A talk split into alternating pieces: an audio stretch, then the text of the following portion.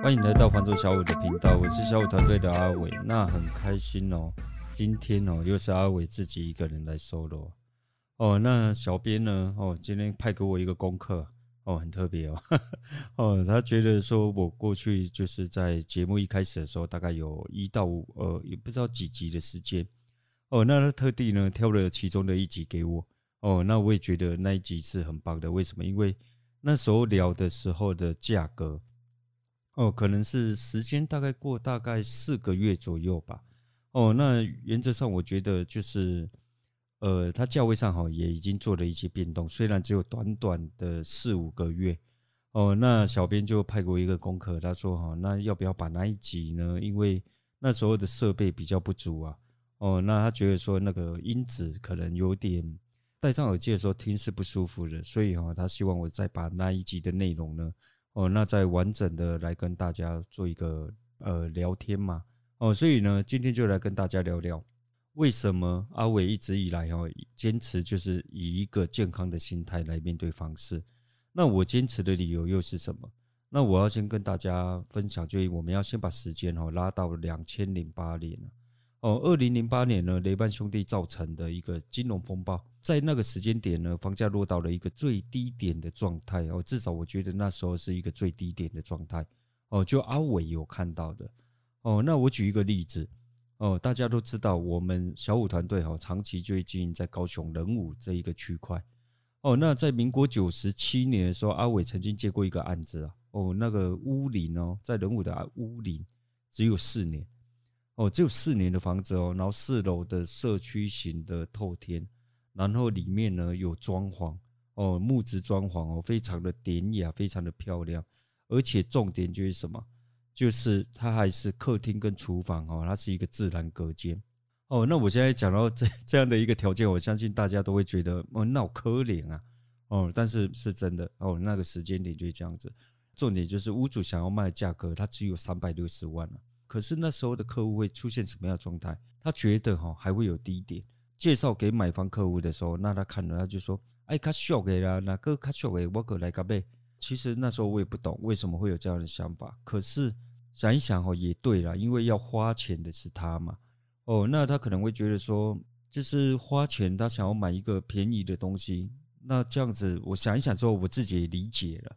可是那时候的建筑成本，你说低吗？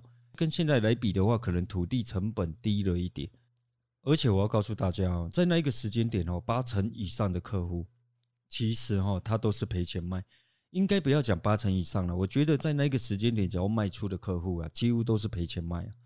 哦，那要接手的客户呢，他就是在等哦，他觉得就是现在还太贵了哦，应该这样讲，客户可能觉得就是我该开机嘛，哦，我可以开机买这物件，所以感觉如俗如何。哦，那这个状态我们都可以理解哦，但是结果是什么？结果就是哦，从九七年之后哦，民国九十七年那一个低点过后呢，房价就怎么样？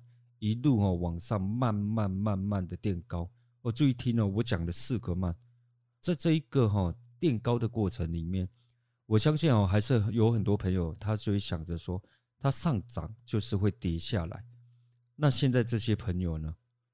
如果他还没买进的话，我相信是相当相当的后悔哦，因为已经过了十三年的时间哦，这房价是一路涨，它只有震荡，有回头，但是它不是完整的回头哦，它就是有一点像股票一样，它就是一个回撤，但是回撤的时候呢，当下有人敢承接吗？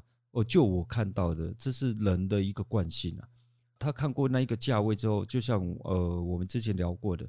它从三百万涨到五百万，然后回撤到四百八十万、四百六十万的时候，你猜他接不接手？我相信哦，现在在收听的朋友可能也会觉得，哦，我就不接手，我就不接手。那时候的市场真的是这样子，就是他真的觉得我就不接手。哦，他觉得他看过三百多万的行情，哦，那涨到五百多万，然后拉回到四百多万，哦，那他一定会跌回来三百多万。哦，他们的想法会变成是这个样子，就一般人的想法是这样子。可是呢，他回撤完之后，结果怎么样？他就往上走了。这个案子呢，经过四个月，这个我在那一集的时候曾经讲过，这个叫做呃三百万到一千万的追逐赛呀。可是哈，我今天呃经过四个多月之后，我要再告诉大家，因为那个案子我也没卖到哦，那最近的成交也不是小五团队成交的哦，是屋主自售售出的哦。那在那边的邻居后来售出是多少呢？一千两百万。我要讲就是说，今天不管房价怎么回头，很多人他不会出手买，原因很简单哦，只因为他怎么样，他提不起勇气走出这一步，一直想着啊，一点会拉个，一点会拉个，一点会拉个哦，想着当初多少钱我都没买了。哦，但是其实我要讲的就是这一个心态，其实它就出了问题。如果你今天想要接手这一个案件，就例如说它的市场行情它是一千万，那你能买到九百五十万，我觉得它就是一个便宜啊。哦，那如果在卖方市场的时候，而买一个一零五零，我也觉得也便宜啊。哦，因为卖方市场就代表着你没有那么多物件可以挑选。哦，那我再分享一个几年前的案例就好了。哦，那时候小五团队的小罗呢，接受过那个苹果日报的专访。哦，他曾经分享过一个物件啊，开价才七八百万。同样的物件，如果今天你要来接手，至少要有一千万以上，你才有机会接手哦，才有机会换你哦。哦，但是我相信很多人他在这个当下就啊，不要紧啊，阿伯哇卖呗。哦，我觉得也对。如果你是有能力，然后你有多余资产。然后钱对你来讲，就是它是你有很多资金的。那当然，我觉得，呃，这个你这个想法是没错的。可是呢，如果你就是什么，你就是只有一套资金，然后你现在就正在租房，然后你有能力买下一间属于自己的房，但是你不买，那基本上这叫什么？这就是一个赌。哦，就是一个赌啦。我阿伟一直讲说，我只把它，我只把它定义就是你的博，你博矿工。米来也乐，米来也乐，米来也乐。但是我要讲就是说，经过了十三年之后，哦，那这一个你在等待的这一个过程，它没有乐啊，哦，它就一不断的往上走。现在再加上什么？加上通膨，它不断加剧。我们买东西就像阿伟前几集讲的，我只是去买一个鸡蛋，哦，一个鸡蛋竟然在我一个礼拜之内，我看到它成长的幅度是二十 percent 啊。哦，代表着什么？代表着我们的资产，我们的资金正以百分之二十的速度在减少啊。那我们再拉回来哈，到今天没有买的人，他是完全追不上这个房价的。哦，光用一个储蓄的速度，他是追不上这个房价的飙升。哦，我直接用飙升这一个词来形容，我觉得一点都不为过了。哦，那我举个例子，就是我过去有客户他在加工区工作。哦，那过去很多客户呢，呃，我直接讲那个加工区啊，就楠梓的加工区，就日月光。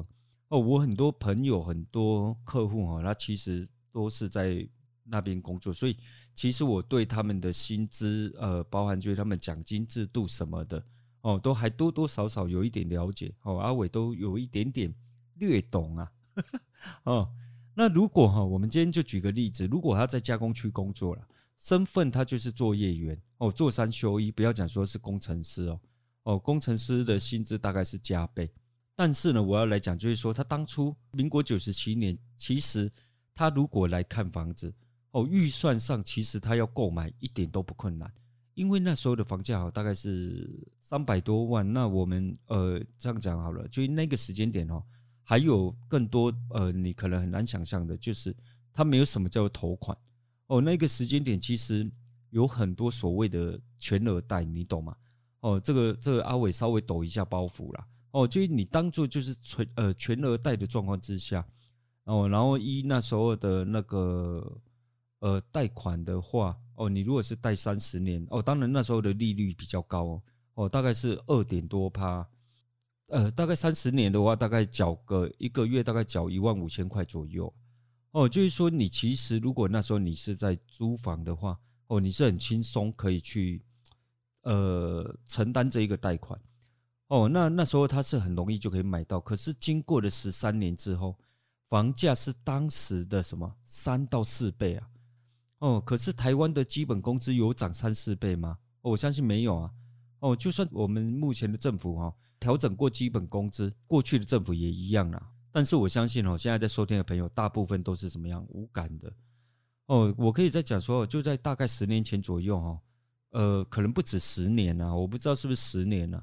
哦，电视上有一个名嘴啊，不断一直在讲哦。那时候其实我们都受过影响啊。我相信只要你是防重的哦，你在这一个行业别里面的，我相信你都被他影响过。哦，因为他最早的时候他讲的是好像是领口了哦，然后他不断讲讲什么，他说哈，现在的房价太高哦，等房价便宜别出手，然后叫就过了这些年之后，他还在告诉大家什么，不要买，他说不要买不要买不要买哦，房价太高会跌，别出手，哎，他现在经过十几年之后，他还是名嘴啊，哦，他还是房产达人啊。可是，如果当初十几年前你听他的话，没有买的朋友，你今天能找他吗？听了他的话之后，然后你相信这件事情，然后下去赌一把的这些客户朋友们，你能对他怎么样吗？我讲就是说，你听他的话，然后下去赌了之后，呃，所有的结果啊，是由你自己做承担呐。哦，我知道，就是说，对于手头上你没有房产的时候。你听他讲，你会觉得听起来非常爽啊！房价会跌，很爽；房地产会崩盘，我跟你讲更爽啊！哦，但是大家可以冷静想一想嘛。从他开始讲哦，不要买，不要买，不要买哦，那到前几年都还讲过仁武啊。哦，那从他讲完之后呢，不到十年的时间，房价又涨了。从他讲完仁武之后呢，大概不到三年的时间吧，可能一两年，搞不好不到两年的时间。哦，因为阿伟没有很确认去记住那一个时间啊，但是我会讲，就是我一定有所本，然后我会留下他的一些那个影音档啊。哦，那他讲完之后呢，仁武的房价大概又成长了将近快一倍啊。哦，假设真的有一天回头了，我要讲就是说，依照目前的营建成本，价格可以回到当初吗？有办法从一千两百万跌回六百万吗？哦，更不要讲三百六十万这个价格了。哦，就像我们前几集提过的，这个房市啊，我相信它会震荡，但是它如果真的要回头，我真的觉得要有一个非常大的一个黑天鹅哦，甚至于就是要一个灰犀牛。可是我觉得大部分的朋友都没有办法去承担这一个房价涨的风险，所以我觉得如果你是自住，跟阿伟一样，我们就是自住，我们就是一般人，那我要不要买进？我觉得要。哦，因为基于保护资产的状况之下，好啦，就是真的打仗了，那打仗了，新台币也不值钱了，你懂吗？哦，我讲是这类似像这样的理论呐，哦，就是说我们要去期待，问题是当如果没有的时候，那怎么办？哦，谁要替我们勇敢？谁要替我们负责？哦，就像我们在前几集提过，这个方式，我相信它一定会震荡。可是呢，要下跌到大家都喜欢的低点，我真的觉得它是一个很难。我是觉得它是很难的一件事情。那如果你今天买房的原因，你就是只是单纯投资为主，我觉得你可以考虑买跟不买，因为你原本就有一间自己的房子供自己在使用嘛。你有这样子的条件，你有这样子的能力，我觉得哦，你观察应该的啦。哦，等一个高点，等一个低点，哦，然后你就抱持着就是没出现我就不出手，然后我去等待，我觉得没有问题，因为你有能力，而且你的资产是比一般人大的。我要说的是哈，如果你有强大的能力、强大的资金，或者你有强大的依靠，哦，靠爸爸、靠妈妈，不管你靠什么，但是我要先讲，这些都没有什么哈，没有什么羡慕，没有什么嫉妒。哦，更不要有一些就是比较不好的那种酸民心态。为什么？因为每个人原本的家庭背景就不一样，起跑点原本就不一样。哦，这样的朋友啊，你我觉得你不太需要去了解我想要分享的心态，它到底是什么？呃，你也不太需要去了解说我要告诉大家所谓的风险它是什么，因为你有很棒的条件。但是如果你没有这样的条件，你只能靠自己的时候。你还没有自己的房子，那你必须就要往这个目标去努力，买下一间属于你自己的房子。哦，重点就是你是刚性需求，不是投资用。哦，你就是在租房。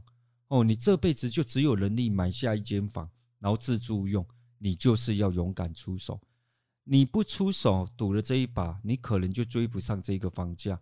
你要花更多的代价，也就是更多的钱去弥补你失去的机会。哦，讲到这边，当然也会有很多朋友，我相信他一定会担心。哦，就跟阿伟一样，阿伟如果今天还没有买房，我今天要买一间房，哦，我也会担心什么？所以如果有一天房价真的回头了，怎么办？阿伟怎么办？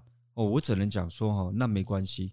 为什么？因为从你买进以后，你就不要再去担心房地产它是涨还是跌，因为你买进的理由只有两个，一个叫做自住使用，一个叫做累积，然后保护你的资产。如果你真的哦非常在乎，那你就想想哦，跟股市一样哦，前面呢账面上的损失哦，你就去接受它。为什么？因为你没有卖就没有损失啊，而且重点是什么？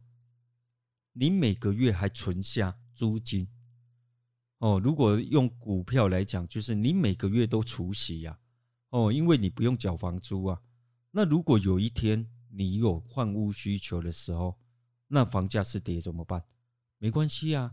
如果你是小换大，我告诉你，你要很开心。为什么？因为你赔，别人也赔啊。哦，那如果涨了，你也是啊。哦，所以买进你才会有筹码。我要讲的就是说，为什么如果你没有自己的房子，然后你有能力，哦，你可以去从挑选物件这边来去做一个调整。哦，可以去做一个调整。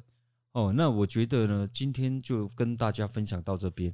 哦，我是觉得就是买房，你如果没有自己的房子，哦，基于就是整个市场的一个走向。如果你觉得房价真的太高，你可以再多加一个心态，就是什么？你去买一个总价不高的。那我相信现在又会有朋友讲了，什么叫总价不高？我要买的地方我看不到总价低的啊。哦，总价低的话，我就可以投资啦。我去投资，我就不是自用啦。对，可是呢，我相信这样的物件你是找不到的，你不容易找到，因为前面已经太多人卡位了。哦，这个如果细节的部分。有机会，阿伟再约小五团队的伙伴，然后我们大家再来，呃，分享一集给大家听。如果你担心的是这个部分的时候，你反而应该怎么做？我反而觉得你在这一个时间点，你应该去挑地段，然后来符合你的价格。为什么？因为呢，就是说，如果今天房价的趋势不如我们所想象的，哦，至少你的安全或者风险来说，你会相对比较。容易释怀。那今天的分享呢，仅代表小五团队的想法及观点，希望对大家有所帮助，但是不代表我们的观点就是绝对的对哦。那只是希望让大家有不同的思考方向哦。如果你有想了解的题目，也欢迎在底下留言，我们一起探讨。喜欢影音版的朋友，也欢迎到 YouTube 搜寻小五线上赏屋，记得帮我们按赞、分享、加订阅，记得开启小铃铛，叮叮叮。哦，也欢迎到 YouTube 搜寻小五线上赏屋，我是小五团队的阿伟，我们下期见，拜。